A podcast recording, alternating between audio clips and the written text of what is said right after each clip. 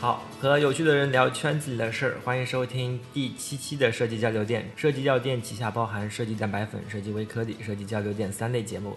大家可以通过网易云音乐、iTunes 上面的播客搜索关键词“设计蛋白粉”或者“设计药店”，电是电流的电，来订阅与收听我们。或者可以通过微信公众号搜索“设计药店”的拼音，查看我们每一期的节目图文版。本期我们是表情记的第三期，表情记主要会介绍一些从事于原创形象 IP 这一块的设计师以及他们的生活、工作与思考。上一期我们分别请到了村花君、制冷少女，然后我们在节目的末尾，我们也留了一个问题：你感觉对于一个 IP 来说，是内容更重要呢，还是公司的运营更重要？呃，我们的热心听众也给了我们一些留言，其中陈子子说道。个人意见起关键作用的是运营模式。一个小 IP 能让更多的人发现它的途径很少，再火也是一个小圈子。好的运营才能让 IP 被更多的人看到，它的流量才能越滚越多。同时也离不开持续的内容创作啊。这是陈子子同学留言，还有我们的老听众 X Y C U A N 同学，呃，他说到，如果问的是一个表情好不好，我想答案当然是作者，就像智能所说的。好的表情需要具备有足够的实用性，以缓解各种聊天情况下出现的尴尬，给普通的语言带来更多的乐趣，合理的表达出自己的情绪。不过，问题描述的是 IP 的生命力，那我感觉平台和作者就需要有一个相辅相成的协作，才能够让 IP 保持长久的鲜活力。呃，毕竟一个 IP 的长短自己说了不算。用户注意到才是关键。用户对于 IP 的关注度、依赖度、想象力、利用率，这些都是直接决定了一个 IP 的寿命。当然，这些都是建立在作者和孵化平台都愿意推动这个 IP 的前提下面。（括弧制冷般的微笑）你们看，漫威就是一个很好的例子，而且现在烤得很香。漫威世界经历了一个从出生、成熟、衰落、重生的过程，这个过程到现在八十年有余，如此长寿又肥硕的 IP 是无数创作人和公司一起坚持的。斯坦李老爷子也作为创作人，也做了不少的运营 IP 的工作，可谓是鞠躬尽瘁啊。但如果真的要在孵化平台和作者两者之间选择一个的话，以我个人的了解，以我个人了解的情况，我会选择平台，因为一般情况下 IP 版权都作为平台所持有，呃，这就决定了 IP 的生死。假设一个比较极端的情况，作者因为客观和主观的情况停止了创作，但是平台珍惜这个 IP，想继续让它发光发热。即便内容大不如从前，平台也愿意让其他的有志之士继续开展创作。以上就是 X Y Z U N 同学给我们的一个回复，还是比较全面的。然后我们简单就。呃，这个问题说一下我们自己的看法吧，因为我感觉这个答案其实并没有一个完全标准答案，也都是一些我们的个人的理解。嗯，我觉得对于 IP 和内容来说，呃，在我看来就两点，一个是运营它本身是一个放大器，就是你的 IP 是一个基数值，如果你的 IP 是比如说基呃 IP 的内容基数比较大的话，它通过这个放大器，它会把好的内容。呃，更加明显，就像明星一样，就是好的，它也会很快的传播；但是如果有一些不好的，它也会更大化的去传播它的隐患。所以它它是一个放大器的作用。嗯嗯，我个人的理解啊，以前小燕也会讨论，就是你认为就是作者更重要，个人更重要，还是平台更重要？然后以前其实我是毫无疑问百分百选择平台更重要，但是我就是经过了一段时间的观察或者一些。呃，看到一些例子啊，我现在其实还是感觉会有一点有一点动摇。我会感觉到个人作者和平台他们其实起作用的阶段不一样。就像刚才你所说的放大器的作用，对吧？呃，一个非常客观的一个情况就是，比如说我们想要推一个 IP，呃，如果我们坚持平台更重要的话，那我们肯定会花很多的精力在于后面的一些平台资源的拉取上面。但如果你在初期这个 IP 形象没有那么去追求极致的话，你会发现到后期其实对于后面的资源其实是个浪费。是的，你会发现到后面你资源越多啊，你这个其实你后面投的成本就是越大。你 IP 在初期给你这个呃推广起的作用，你不要看它只是个形象，但到后面其实折射到后面的其实更多的是推广的成本。你硬投当然是可以，但是这个后面就是靠钱去推的了啊。所以呃，我理解是分阶段解决的问题还是不一样嘛。一个好的 IP，即便是没有资源投放。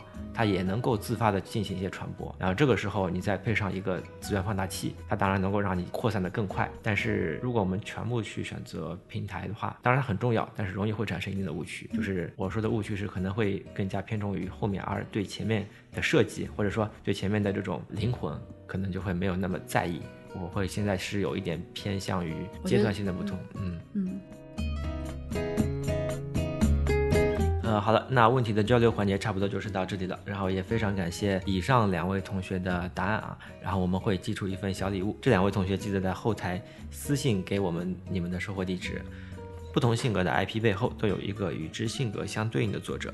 今天我们邀请到的这个 IP 作者，作品中间他常常称自己是一个有社交障碍的害羞的鸭子。从漫画所描绘的日常中间，我们也能感受到那个无聊又美好的生活气息。它就是花栗鼠 Toby，欢迎。欢迎。Hello。哦，大家好，我是花栗鼠。我第一次知道花栗鼠也是通过阿哲，嗯嗯，但是花栗鼠的这个 IP 呢，我问起身边的那些喜欢看条漫的女生啊，就她们多少都知道，就是有这么一只叫 Toby 的鸭子。有在在这个小小的漫画圈子里面呢，就用阿哲的话来说，有花栗鼠也算是油菜花的代表。你知道什么叫油菜花吗？油菜花。对，嗯，当时呢，我让阿泽就推荐一个作者来参加咱们的节目啊。阿泽也是首先就推荐了花栗鼠，对不对？阿泽，嗯，Hi，I'm here。嗯，我最早的时候是看他分享了一些就是生活的照片，然后他把这些生活的这些美好的照片，通过他那个 Toby 小鸭子，然后做了一些结合，然后让人觉得啊。他的生活节奏又美好又慢，然后好 好闲呐，然后还出书，然后觉得是个大大，然后后面认识后就知道他是一个温柔的软萌妹子。其实也是阿哲告诉我的，就是花栗鼠其实是一个九五后啊，蛮年轻的，粉丝就是微博的粉丝有几十万，然后还有自己的一个出版物啊。就我想了解一下，花栗鼠最早是怎么选择进入漫画这个行业的？其实就是机缘巧合吧，因为我大学的专业跟画画没有什么关系，以前是学人力资源的。然后包括，又鼓励大家有各行各业都可以加入我们。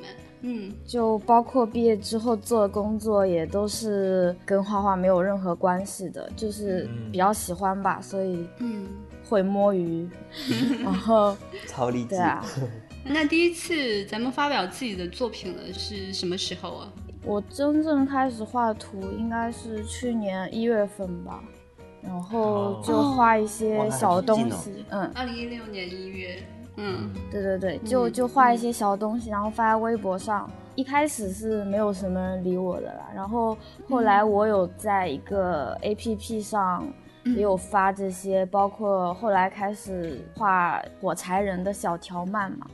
然后就是有人关注之后会比较人来疯吧，然后就一天更一条这样子。哦，一天更一条。最早最早是在什么 A P P 上发呀？是轻享连载。你的那本书出品是轻享动漫，是不是同一家？对啊，对啊，对啊，就是跟他们是蛮有缘分的。然后他们的呃 A P P 的创始人，也就是我现在这家公司。就蛮有缘分的吧，然后因为一开始在他们的 A P P 上发条漫的时候，然后他们发现我，然后就来找我说，呃，要不要试试看画漫画连载这样子，就画一些比较可爱的那些脑洞的漫画嘛。因为那个时候发的时候还没有 Toby 出来，然后就是在他们这个 A P P 上就画画，然后也在微博上有发。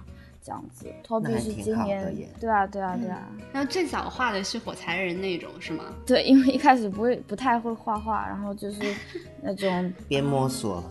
嗯，对对对对对，就是一边画一边摸索这样子。嗯，后来是因为画了 Toby 之后，然后粉丝就慢慢多了起来，还是在之前的那一些画的过程中间就慢慢在积累？之前是有慢慢在积累。然后我时间比较长的粉丝，就是从那个时候一直到现在，就一直还爱着我，我很感动。我们是新粉。看那个 Toby 之前有说，就是就从火柴人画起，然后之前自己其实就不算是那种专业画画的嘛，所以我们选择那个绘画的方向也是这种极简的，是不是？对，是是因为这个原因，是不是？我爱简笔画。对我也只会简笔画。但是我觉得简笔画就是画起来很开心啊。而且你想要表达一个东西，就比较轻松了，就可对以表达出对对对对，我们看到那个 Toby 那本那本书啊，书名叫做那个除了卖萌我什么都不会啊。就看到这个书名，我眼前浮现的是一个。就是那种很诚恳，然后很温良无公害的孩子啊，就这种性格，就是算不算是就现实中自己的那种真实写照啊？呃，取这个书名也是有原因的，因为我确实有点废柴，就是 嗯，很多事情都不会嘛。该怎么说呢？就是有点懒，又懒，一点都不懒。能够保持日更的作者，不错对啊，对，很有毅力了。其实那现在每天好像都每天都会更新，是不是？你是怎么呃督促自己的啊？怎么这个也没有督不督促吧，就是嗯想、想画想画，然后嗯今天画完了也不囤着，那就今天发呗。嗯，而而且你当时的每天一更，其实是还是在工作的状态下，是吧？对对对对对，呃，现在你还在那一家摸鱼的公司上班呢，还是已经到那个轻享动漫底下？对我现在是是在 轻享动漫这边，他们现在呃是叫声语文化，我现在是有跟他们签约了，就是我前前后后换了好多好多工作，一直没有找到自己喜欢的。对，没有让自己特别开心。嗯，嗯，嗯对，一定要开心才能做得下去。是。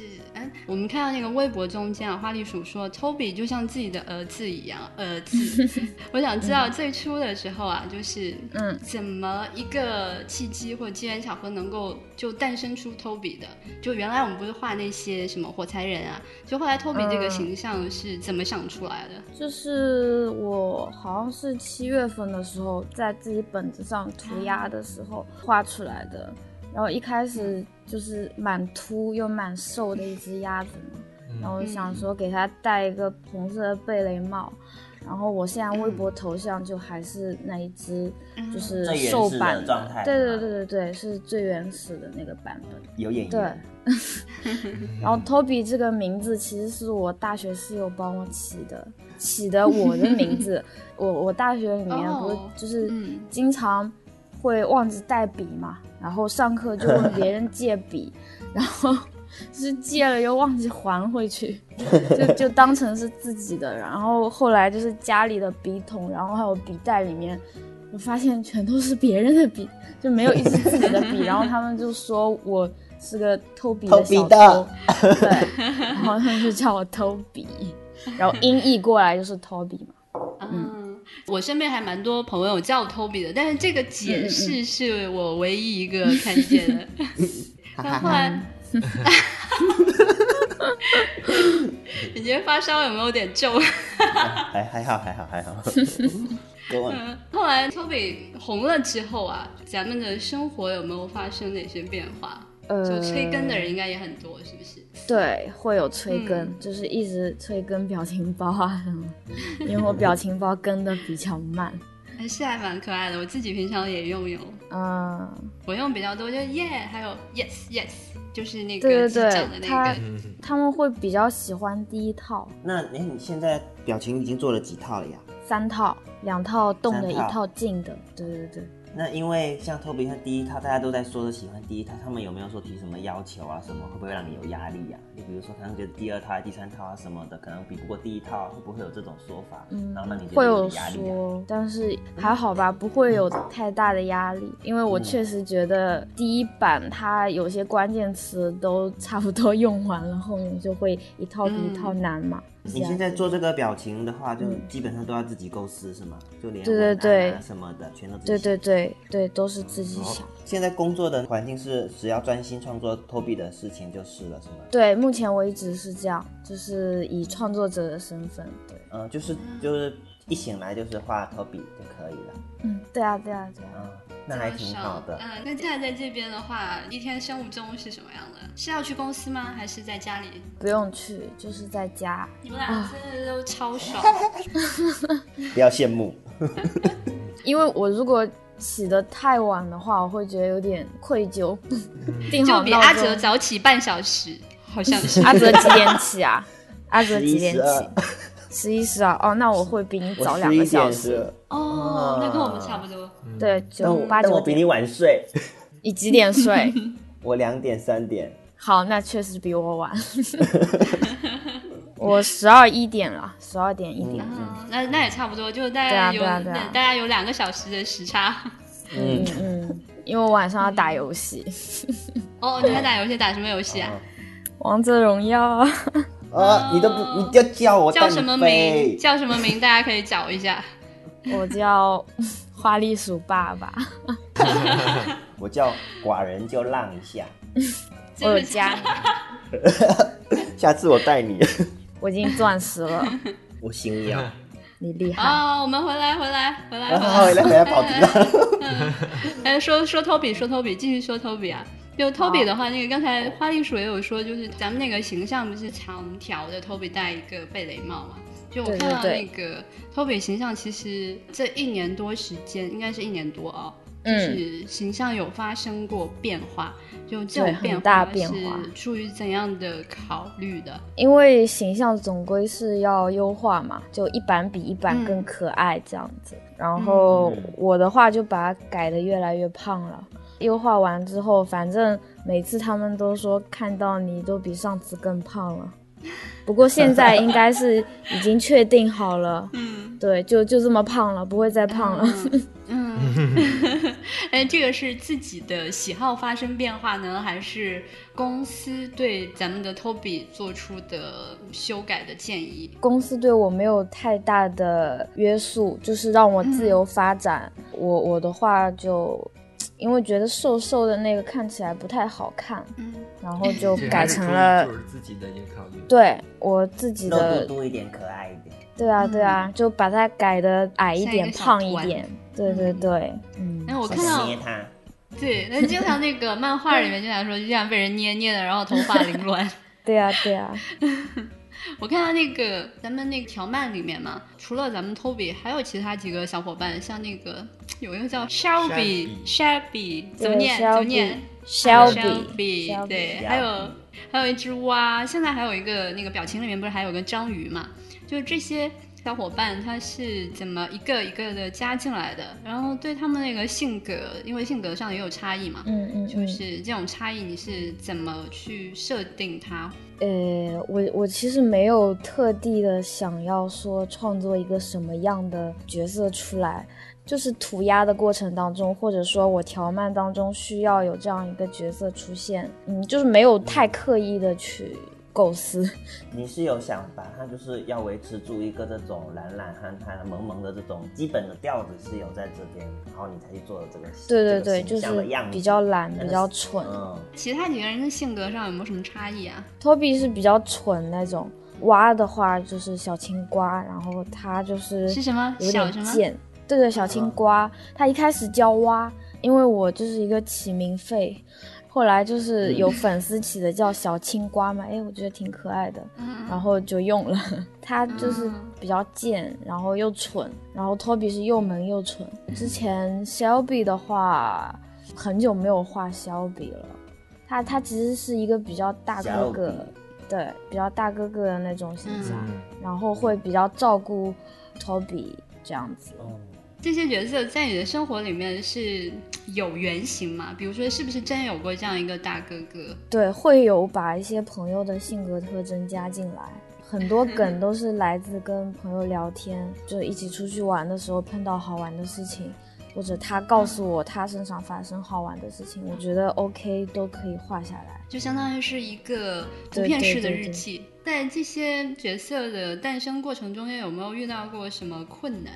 在形象创作过程当中，我觉得还行，但是有时候画漫画的时候会遇到困难吧。是内容还是主题那一类的那种遇到瓶颈了还是什么的？对对对，会经常画完了，然后自己觉得超无聊，超级不好笑，就是自己会怀疑自己，否定自己嘛，就想着要不就直接放在电脑里，不要发出来好了。包括也有瓶颈，经常有瓶颈啊，就是嗯，写的那些素材，有时候会觉得无聊，然后又不好画，然后有时候画长篇的时候，从写脚本然后到草稿这一步是最难的。包括我之前画职业人的系列，不知道你们有没有看过？哦，我看过。嗯，对对对。职业人系列的话，是是收到网友的素材。然后就是有一些要把它们精简，然后还要画分镜啊之类的。我看你画了好多分镜，你分镜有学过吗？还是慢慢练的呀？没有哎，就靠自己。对对对，我觉得 Toby 有一个很好的一点，就刚才都有提到一个，就是嗯，像那个蛙的名字叫小青瓜，就是是粉丝一起想的。然后咱们这个职业人的素材是粉丝提供的，就是我觉得这个是粉丝和咱们作者是一一块儿参与的，所以这个就对对对对，在这个过程中间就变成看这个作品的人，他其实也是参与的一部分，所以大家对 Toby 就会越来越喜欢，就像是我，就是也是亲妈，他们他们也是后妈那种，哦不是后不是后妈，也是 干妈干妈，不是干妈。干爹干妈，哎，对，干爹干妈，所以就大家会一直会关注。对啊，对啊，我很好，我还蛮喜欢跟他们互动的。包括之前之前开过好几个坑啊，嗯，就很早很早之前就有盖大楼的，然后就帮他们装修房间，然后还有就是 Toby 在干嘛的那个 tag，对，还包括还有三次元的，就是很多都是跟他们互动。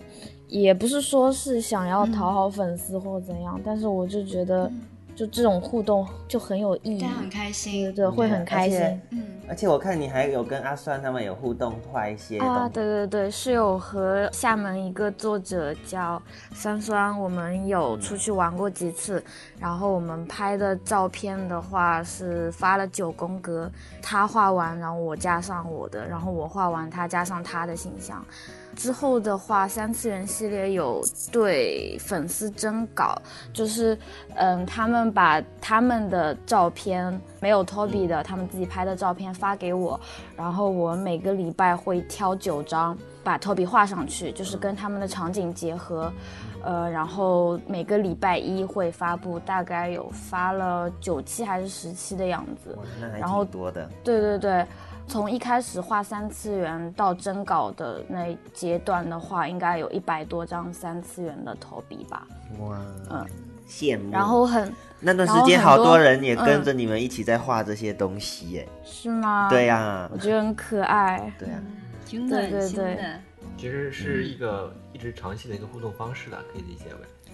对对对对对。这个如果呃像个人作者的话，就是我们每个是手工 DIY，然后呃我记得像有一些品牌的话，类似的做法就有点像那个什么天天 P 图那种，就是他们会把这个品牌形象做成一些小动画，然后呢他们直接是用软件去生成，然后会拍出一张照片这样子。但我觉得作者本人在帮你在画这个图的时候，那个感觉是不一样的，那个定制性就对定制，对对对。嗯，因为我觉得画这个还蛮开心的，所以花栗鼠的粉丝的粘度其实呃一直都是比较高的，因为就是这种互动。啊，对，是吗？对，本身花栗鼠也比较用心了。上次在节目的时候，那个志龙有说过一个，他说做漫画或者做 IP 形象啊，大部分起初都是因为好玩，然后我们才去做的。就他说，如果正好能养活自己啊，就是再开心不过的事情。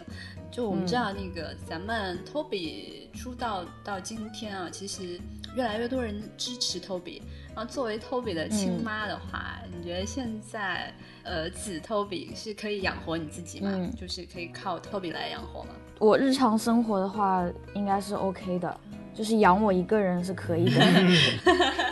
哎，那 Toby 现在一般日常要打几份工呢？就是咱们的那个 Toby 的形象啊，就是像除了咱们画条漫啊，还做一些其他的什么东西吗？目前为止的话，Toby 这个形象这一块都是我自己来做的，包括嗯条漫、头像，然后跟网友的互动的画图。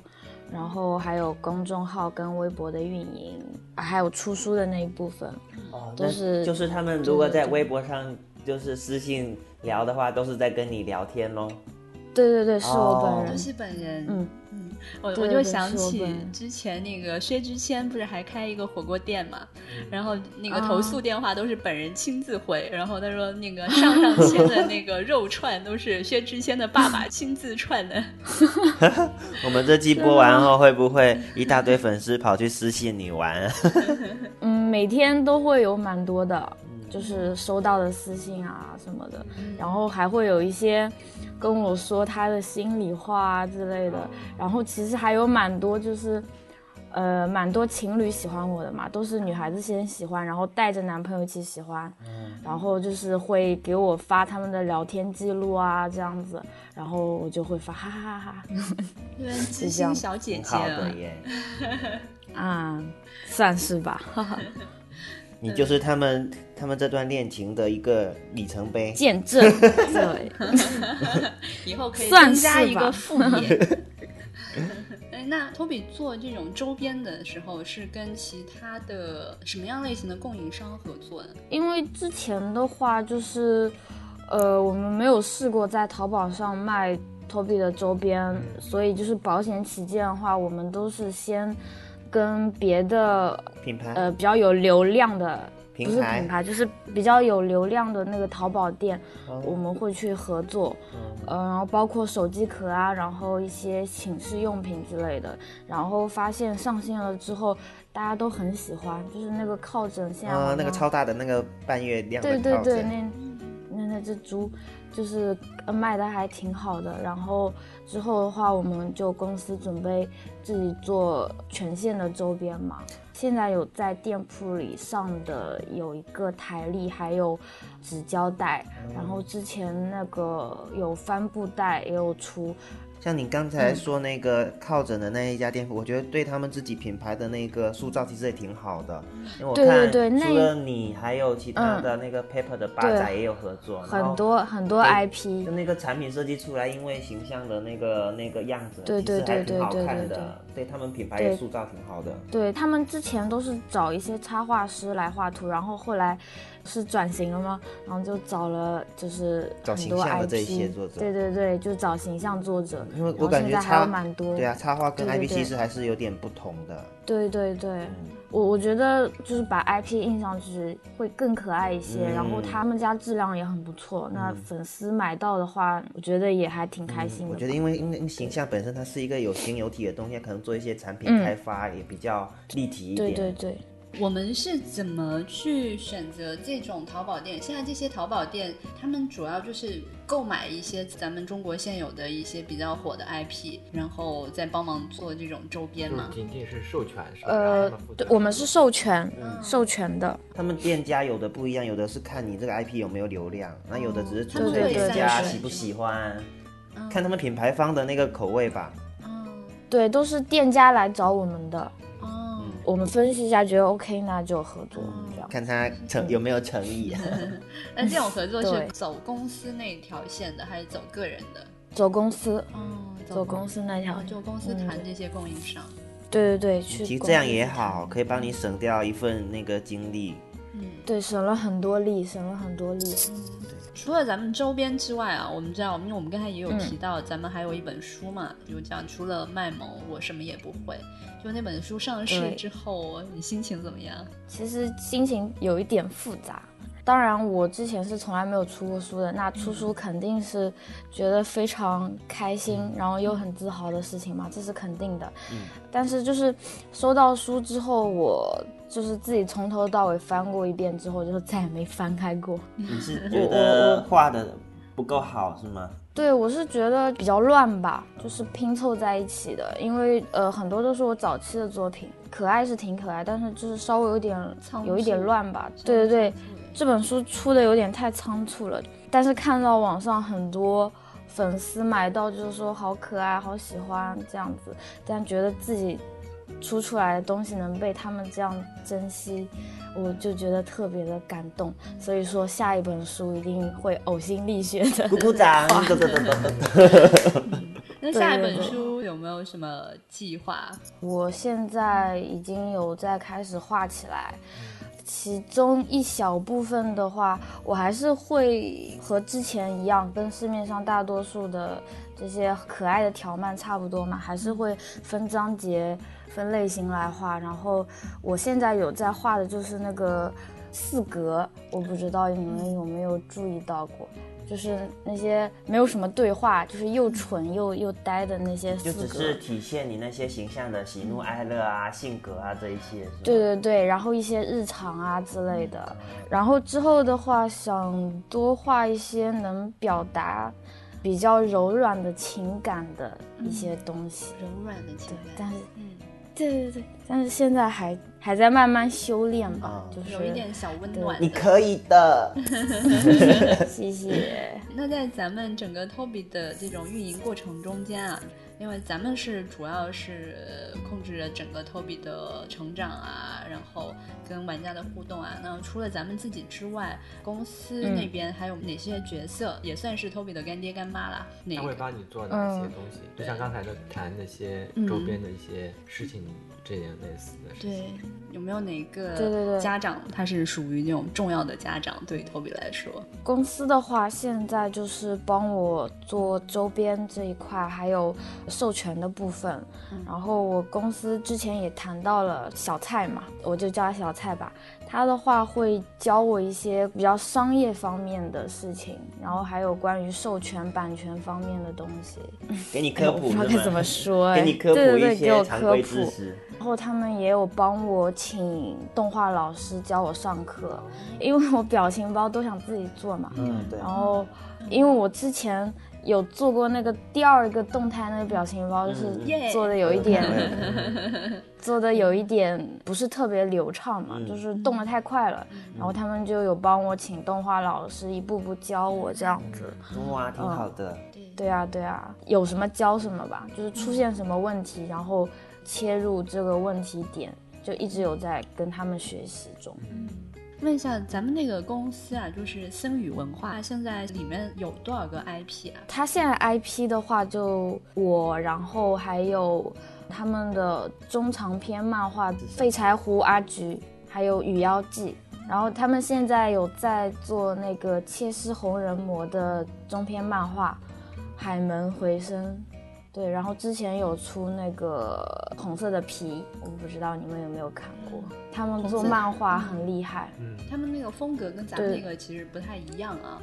对，不太一样。我是他们新开出来的部门，然后先把我扶持，就就先扶持我。女妖剧就是画那个各种小妖怪的那个是吗？对对对，那个有什么瞌睡的呀，还有。还有懒的啊，那一些对对对对对，我有看，我在站铺上有看到。你们和青雾社是不是有合作啊？青雾社就是我们的，你们就是啊，好酷啊！那些那些插画师什么的都是青雾社的。青雾社是什么画？青雾社可厉害啦！青雾社其实就是公司有签约一些自由职业那些插画师啊之类的，老鱼老莫那一些是吧？对对对，老于那些。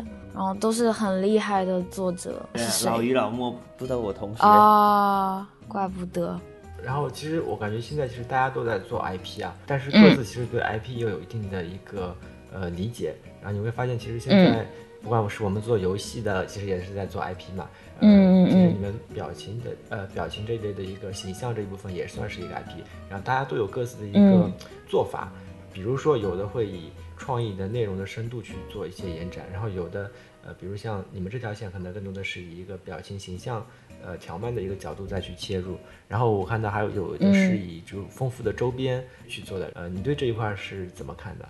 让我想一下，如果你要再做一个新的 IP，就你会以一个什么样的一个角度去先做哪一块？嗯，，Toby 的话，我未来还是会以内容为主吧。就还是会多画一些关于他的漫画、小插图啊之类的，然后还有表情包，大家一直有在催。嗯，那明年可能会准备至少一两套吧。关于对书肯定嗯要准备一年多吧，我觉得。嗯。如果没有准备好的话，应该是不会出出来。还有周边吧。比较实体的东西，然后他们买回去晒图啊什么的，我觉得他们好开心哦。然后我就想要多做一点周边。关于如果要做新形象的话，可能会先画一篇小故事把它带出来吧。嗯就像我之前有画那织毛线的一个袜子小人，嗯我就是用小故事先把它带出来，然后我之后的话会画一些关于他的小漫画。接受度比较高的话，那会出周边，在周边的话，呃，应该会先出表情包之类的吧。我觉先让大家，对这个形象有熟悉度，所以嗯就是还是以对对对对对消费它，然后让它进入到自己的生活里面。对，应该是就是以条漫的形式在切入的。然后我其实我一直在想，会不会和呃花栗鼠一开始的成长的环境，我的定位就是成长环境可能是在微博这样子一个渠道嗯去发的，所以可能一开始会以这种条漫的形式是先出现。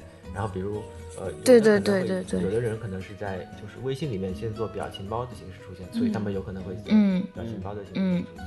嗯，哎，这个阿哲跟花栗鼠可以聊一下。阿哲是先有表情包是吗？当初做的话，我是以表情包的形那个让大家知道，然后才慢慢进圈子的。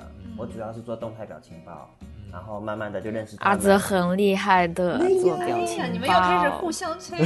商业互吹。商业互吹。然后，然后我其实我也不是很懂 IP 这一块，就刚刚进来的时候也是什么都不懂，然后慢慢接触到他们，就发现他们有的很会做内容，有的很会做形象，有的产品开发好厉害。其实大家现在就是一个交流学习的阶段，我感觉。哎，你们认识的人也不少哎，进这个圈子里面，大家各自的戏路是不是也都不一样？就被大啊家，不一样，不不一样样。说说说几个比较有特点的。新南呐、朱新南呐、对对对新南太厉害了。新南太厉害了，说到他 我就要天天都有品牌方邀请他是他吗。他有上过那个那个综艺节目哦《爸爸去哪儿》，你爸爸去哪儿爸爸去哪儿的那个片头啊，片头动画，他是美术总监还是没人知道？就是前面的形象的设计，还有配色，还有整体的品控都是他在做的，做了两期好形。象设计是 Q 版的形象。对，就那个 Angela，还有那些，就第一期、第二期那些比较红的那个卡通形象都是他画的。然后他后面也做了很多这种类似的这种品牌的这种合作，然后好多品牌都是邀请他去参加活动啊，到处还要玩一玩，然后回头再给他画一幅图 或者设计那个形象，还挺好的。我觉得新南最厉害的就是手快，对，就是我们之前不是去日本交流的时候，然后有那个听松本零士老师的讲座，然后新南就在听的过程当中就画了一幅就是完成度超高的画，然后马上去隔壁打印出来，然后就当场送了，真的很厉害，然后还上了报纸。对呀、他他画画真的好厉害啊！然后我们去他北京的家里嘛，然后他拿他的那个手绘本给我们看，哦，看得目瞪口呆。他是一个非常认真的人，嗯就是他给所有人的签绘都是都画的好认真啊！我找一下，都超级豪华的那种，超级豪华的。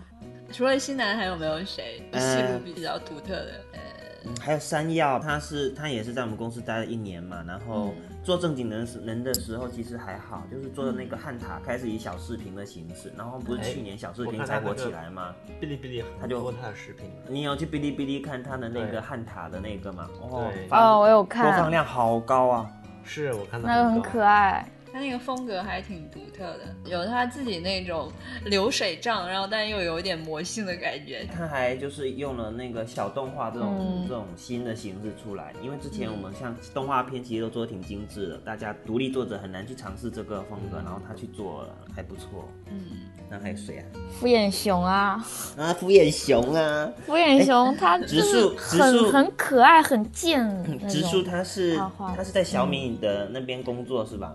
对，他现在在小米哦，然后他那做这课就只能是闲空闲的时候做了，业余，我跟你讲他空闲的时候，而且他表情包也超搞笑超的，超敷衍的那种，笑出猪脚。嗯，可能没没有那么精致，但是就是有味道。有味道。我知道植树的时候，我是看他表情才知道他的，然后再去微博上搜他。嗯，我也是，我是他出一套静态的，然后还挺贱的，然后对超贱他后面还尝试着做一些一些内容啊，视频小视频好像也有做过，然后现在对啊慢，慢小视频做的超好笑。他昨天有做一个小视频，你们有看吗？我昨天都没看，超好笑。他是一个很有料的女子，哦，是一哎个女生啊，以为是个很贱的男生，对对不对？其实是个很萌的给你看女生。这就是他阿泽，，你这样真你真的好吗？这样这是他吗？卖朋友，这是他自己发给我的。卖朋友，他本人很好看他本人，他本人好好看。本人很好看是吗？他故意这样拍。对他本人小小的，超可爱的。有其他你们合影吗？在那张有啊，在那张啊很多人的里面有他。嗯，哎，这张我们到时候可以放到可以呃音频资料可以啊？可以啊，可以啊，这张我们有发在网上。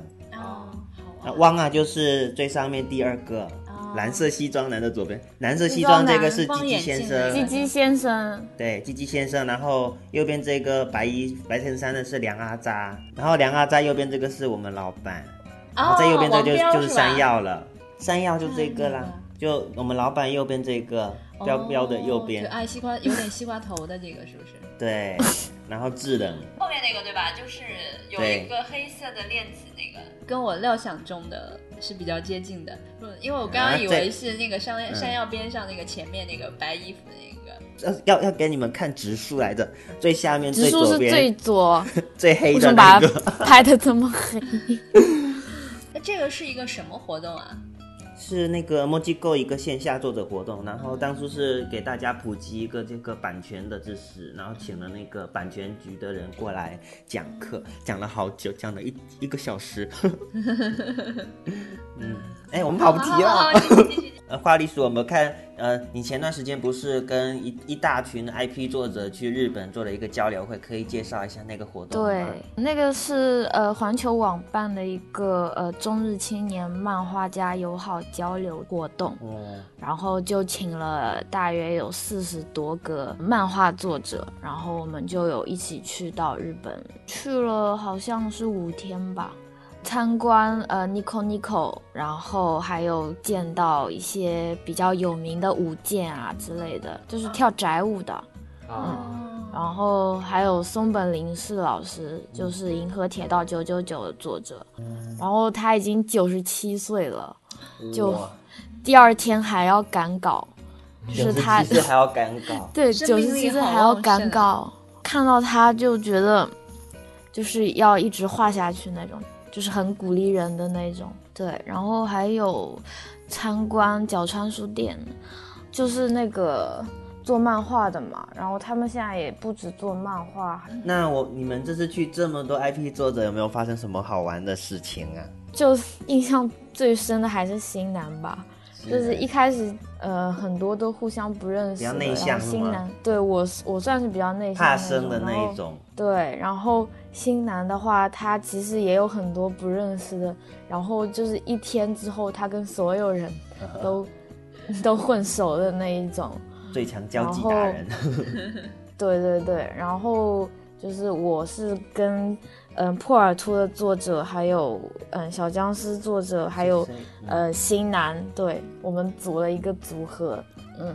哎，那咱们这次的那个交流会，主要是中国这边的漫画作者去日本是吗？有日本的漫画作者，就除了这种前辈级的老师，有有咱们就是嗯这种新生代，对对对，有新生代新。生代的啊没有没有见到哎、嗯就是没见到这一次主要是我们我们去去学习我们去学习。对，嗯是我们去，对，对啊，毕竟人家已经发展那么多年了，而且很成熟的一个体系了。是的，他们是怎么邀请到我们的？是通过公司还是？他是在微博上直接私信我的，主要是漫画这一块哦的。像这种活动，它是每年固定定期会举行，还是说就这一次呀？这个好像是他们第一次办这么大规模的吧，嗯然后之后听说也会有，但是不知道是什么时候。活动除了咱们去参观和交流之外，环球网还有跟作者，比如说有会通过这样的活动，会做一些什么签约吗？或者说有一些新的合作啊、授权啊什么的吗？这个好像没有，就主要还是带着大家去学习，我感觉就有点像，有点像暑期的那一种 workshop，然后去 去学院学习交流这种感觉。嗯。对对对，中日友好建交九十周年，然后办的这样一个活动。嗯。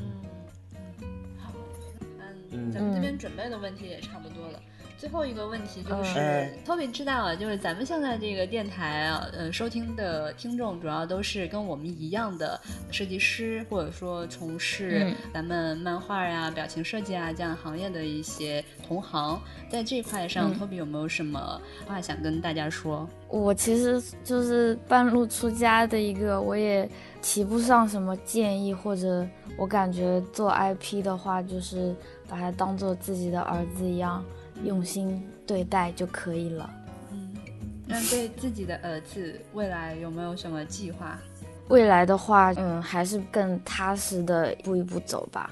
慢慢的囤积内容，嗯对，慢慢慢的沉淀，粉丝，是吧？对，就慢慢来吧。嗯好，嗯，因为你以前并不是学画画出身的，然后我感觉，嗯那时候你对于好的东西可能会有一定的敏感度，但一旦你做了设计之后啊，可能你的嗯那种专注度啊，可能会呃研究到，比如说是动态、动效，或者说有些地方会被那种技法东西所分散进去的，因为这个时候你的敏感度就有可能会被一些这种技术的熟练度拐过去了。对，所以我是想，就是你是如何保持这种敏感度的？因为我感觉你的 IP 啊，其实是一开始这个敏感度抓的比较好，是比较能够打动大众的。对我是想想问一下这一块你是如何去保持？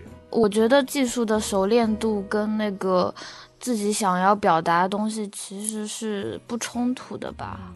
我平时的话，我很喜欢一些日本的小东西，包括日本的一些 IP 作者，有做卡纳黑的，还有那个萨库马鲁，就是一一个粉色一个白色那小兔子还是什么的。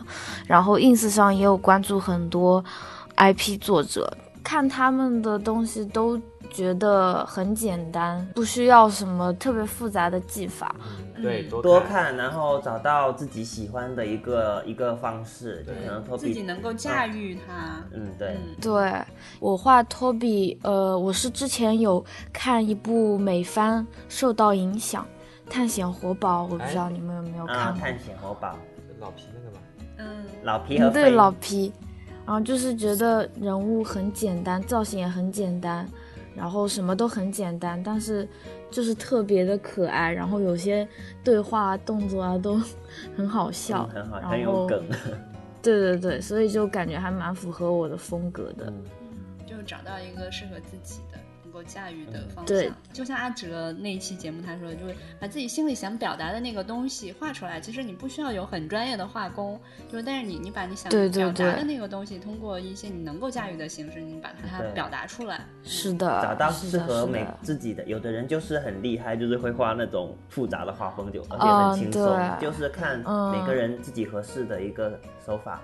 对对，不需要说要等到你绘画练的多专业了，然后才嗯再来去做这种表达。嗯，嗯，那个在节目之前啊，就是 Toby 其实一直跟我说，那个我会很紧张的，呃，在节目快结束的时候，哎呀，他说我说的不专业，然后其实没有关系啊，其实对我本人来说啊，就我也是一个有一点就是在生活里面有一点社交障碍的人啊，嗯，这个这个是嗯我上次看到 Toby 里面有一则条漫叫做脑子，不知道对。Toby 知道吗？对我当然知道，对对对，它里面里面是这样，它是有一个一粉一绿的两个团子嘛，就它大致的意思嗯。就是说，别人的脑子很大，但是呢想说的话其实就这么小，所以那个话滋溜一下就出去了。但我的脑子很小，但我想说的话又那么大，然后呢就于是就便秘了，大概是那个意思啊，是吧？然后我当时就对，觉是差不多的意对，我思。有我当时就觉得好形象，因为我也经常遇到这样的问题啊。然后，所以我看到托比的那个漫画的时候，我觉得就像见到那个病友一样的，挺挺抚慰的。所以我我是想在节目的最后啊，我是想说，如果嗯节目前的你，如果你也是咱们的这个病友设计师啊，你也有很多想说，但是在人面前没说出来的那些话，或者说咱们不像是那个星男那种，就是一个小时之后全场就都认识的那种。那你如果说不出来，那我们就把它画下来，可以让我们这个世界的自觉有社交障碍的这种病友啊，可以互相温暖啊。然后在最后也谢谢 Toby 画了这么多温暖的、可爱的小漫画。嗯，谢谢你们。好，嗯，好，好那谢谢 Toby 谢谢 Toby，谢谢阿哲。嗯，本期节目就是这样，大家可以通过网易音乐、iTunes 上面的播客搜索关键词“涉及药店”，电视电流的电，或者涉及蛋白粉，订阅与收听我们，以及可以通过微信公众号“涉及药店”的拼音查看我们每期的图文版。为了更好全面的了解作者，我们会在公众号的文章头部还提供了本期嘉宾花栗鼠 Toby 的背影照、手机锁屏的截图，以及他所钟爱的三套表情。感谢你对花栗鼠 Toby 的关注与支持。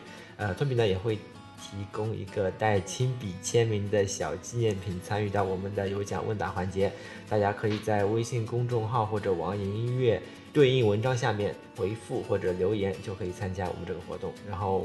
本期的问题是：说说你是哪个流派的病友设计师？说说你和他的创作关系是什么？顺便再广告一下，我们表情镜的第四期，也就是下一期，会邀请到我们公司里面怪奇鹅这个 IP 背后的团队，也就是腾讯的 CDC 团队，和我们一起来聊一下这只鹅背后的故事。耶！谢谢大家收听，谢谢，谢谢大家收听，拜拜拜拜拜。拜拜。拜拜，收工啦。